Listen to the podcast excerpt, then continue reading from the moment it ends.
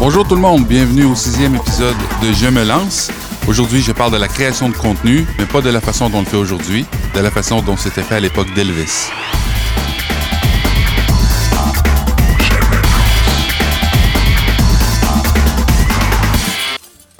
Bonjour, ici Dominique Blais. Aujourd'hui, je vous parle euh, de la création de contenu. On entend souvent parler de la création de contenu, euh, de la manière dont c'est fait aujourd'hui, surtout en lien avec les, euh, avec tout ce qui est sur Internet. Donc, on parle souvent que pour créer du contenu, euh, donc il faut, par exemple, définir son audience. C'est important de savoir à qui on s'adresse, qu'est-ce qu'ils font, qu'est-ce qu'ils ont besoin, euh, les endroits où ils vivent et tout ça. Donc, évidemment, Internet a fait en sorte qu'on est capable assez facilement de déterminer la localisation des gens, puis on est capable aussi de déterminer leur âge, leur activité. On est capable de savoir qu'est-ce qui les allume. Donc, c'est important de définir leurs préoccupations parce qu'à partir des préoccupations, on peut savoir c'est quoi les malaises. Et là, on peut arriver avec une solution. C'est ça l'idée, c'est d'arriver avec une solution, une réponse à leur malaise. Donc, le plus qu'on arrive avec une réponse précise, une réponse concise, une réponse qui répond vraiment à leurs besoins, à leurs attentes et à leurs questionnements, mais c'est à ce moment-là qu'on est capable de se bâtir une audience. Mais ça, c'est la façon dont on le fait en général en ligne. Comment ça se passait avant? Comment on faisait pour, euh, pour créer une audience? Hein, pour être capable d'avoir euh, des fans. Je vous parlais de l'époque d'Elvis parce que, évidemment, la musique, euh, surtout à partir des années 50, là, ça a créé vraiment une révolution culturelle. Et là, les artistes devaient, euh, devaient essayer d'être le plus possible en contact avec leurs fans. Mais comment ça se passait à l'époque? Il n'y avait pas d'Internet. Les télévisions, c'est pas tout le monde qui avait ça. C'était pas tout le monde qui avait accès à des appareils téléphoniques dans leur maison. Comment un artiste comme Elvis Presley a été en mesure de se créer une si grande audience et en même temps être en mesure de faire tout ça sans même quitter le pays? C'est quand même une question qui est intéressante. Donc, du point de vue d'un modèle d'affaires, comment on peut prendre une personne, la rendre connue à travers la planète sans utiliser Internet? Donc là, vous allez me dire, ben oui, mais à l'époque, il n'y en avait pas. Mais ça faisait pas que la planète était plus petite. Ça faisait pas qu'il n'y avait pas de, des gens répartis dans tous les pays. Comment ça se fait que quelqu'un au Japon pouvait, par exemple, aimer autant un artiste et puis qu'il pouvait même adopter son style de vie. Donc c'est quand même euh, c'est quand même intéressant. Une partie de la réponse, c'est pas la seule réponse, mais une partie de la réponse, c'est dans le fait qu'à l'époque d'Elvis, et plus particulièrement Elvis lui-même, créait du contenu comme ça n'avait pas de bon sens. Je vais vous donner des petites euh, statistiques ici, juste pour que vous compreniez l'ampleur. Donc Elvis est né en 1935 et il est décédé à 42 ans seulement en 77. Donc, 42 ans, ça lui a donné à peu près une carrière d'environ une vingtaine d'années. C'est pas très long, mais disons une vingtaine d'années de carrière. Là maintenant, prenez ça en considération et on va voir tout ce qu'il a produit en 20 ans. Premièrement, Elvis aurait enregistré plus de 780 chansons. Et si on considère là, une dizaine ou douzaine de chansons par album, c'est l'équivalent de 78 albums. C'est énorme en 20 ans. Hein, c'est l'équivalent de trois albums par année environ. De nos jours, il y a des groupes qui vont faire des albums, ils vont en faire un par trois ans, quatre ans. On voit même des fois cinq ans. Je comprends que c'est pas le même mode de production, mais quand même, le processus d'acquérir des chansons ou de ou d'écrire des chansons ou d'aller en studio, de travailler, de faire des tournées, parce qu'il y a les tournées à travers de ça, il y a les spectacles et tout. Donc, de son vivant, il y aurait eu plus de 200 disques qui auraient été publiés. Hey, c'est énorme, là. On parle d'une dizaine d'albums par année, de son vivant. Et on continue toujours à sortir des disques. Hey, comme si c'était pas assez, entre 1956 et 1969, Elvis aurait joué dans 31 films. 31 films. Hey, c'est énorme, là. C'est énorme. On parle encore une fois d'un truc comme 3 films par année.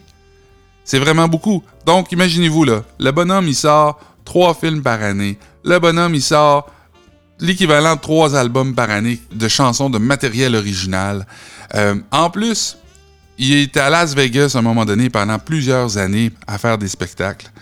En plus, imaginez-vous, il a même trouvé le temps d'être deux ans dans l'armée.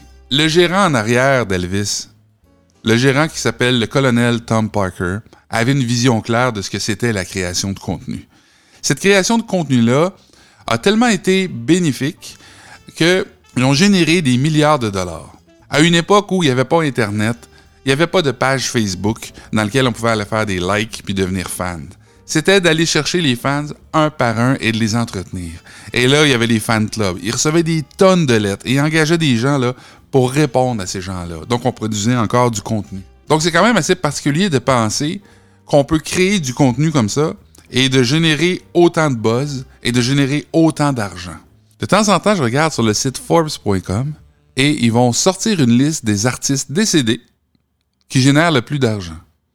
Et là, pour vous donner un exemple, en octobre 2018, donc c'est la dernière statistique disponible, Elvis a généré, cette année-là seulement, 40 millions de dollars US. 40 millions de dollars, et ça fait au-dessus de 40 ans qu'il est décédé. C'est pas tout. C'est une augmentation de 5 millions par rapport à l'année précédente. Donc, comment ils vont réussir à générer tout cet argent-là? Évidemment, il y a différentes techniques. Il y a le fait qu'ils utilisent la maison d'Elvis comme étant un centre touristique. C'est la deuxième maison la plus visitée aux États-Unis après la Maison Blanche, c'est la maison d'Elvis. Mais il y a aussi le fait que le contenu est utilisé dans des films. Le contenu est utilisé dans la mise en marché de nouveaux disques.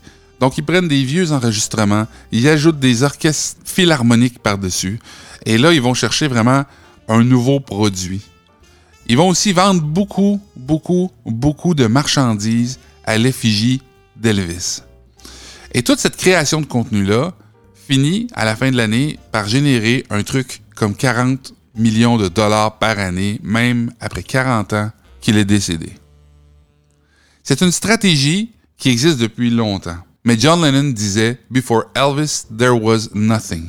Pas parce qu'il n'y avait pas de la bonne musique ou qu'il n'y avait pas des bons artistes, mais tout simplement parce que la structure des affaires musicales, comme on la connaissait à l'époque et comme on la connaît encore aujourd'hui, n'existait pas. N'existait pas de cette façon-là. Donc, il y avait des maisons de disques qui finançaient les produits, qui sortaient des produits, qui capitalisaient là-dessus. C'était énorme quand même à cette époque-là. Elvis et son équipe sont arrivés avec des façons de faire qui ont vraiment révolutionné pas juste la société, mais aussi la façon dont on met en marché des produits musicaux.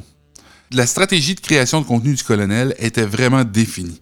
Il savait vraiment comment l'amener à terme. D'ailleurs, avant le départ d'Elvis pour l'armée en 1958, le colonel avait pris soin de préparer du contenu d'avance pour être capable d'alimenter les fans pendant qu'Elvis ne serait pas là. Donc Elvis n'était pas ici, il n'était pas en Amérique, et quand même, on publiait du contenu. Du contenu photographique, du contenu audio. Il y avait des articles de magazines qui sortaient. Il y avait des nouveaux, euh, des nouveaux items promotionnels, de la marchandise. Même quand il n'était pas là, il était là. Donc, pendant les deux années où Elvis n'était pas présent en Amérique, le colonel a utilisé du contenu pour être capable de faire vivre son entreprise. Aujourd'hui, Elvis Presley Enterprise existe encore. Ils font toujours de l'argent. Ça fonctionne toujours.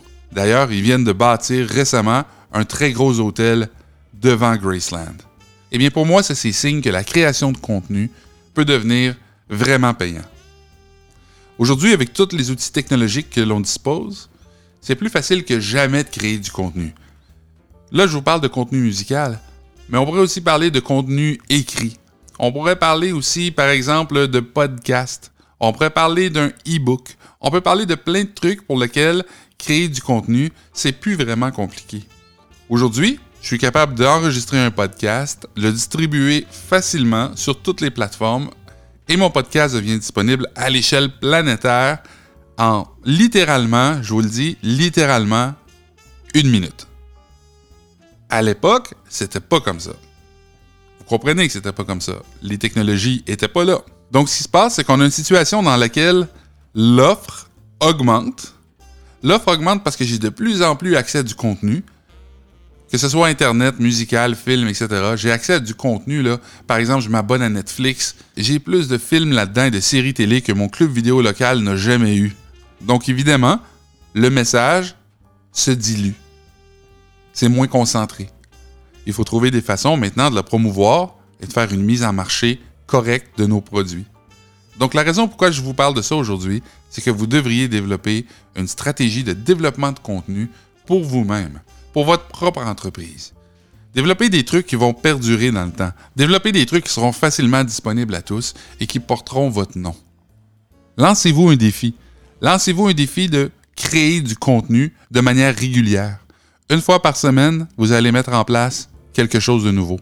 Si c'est pas une fois par semaine, ça peut être une fois par mois.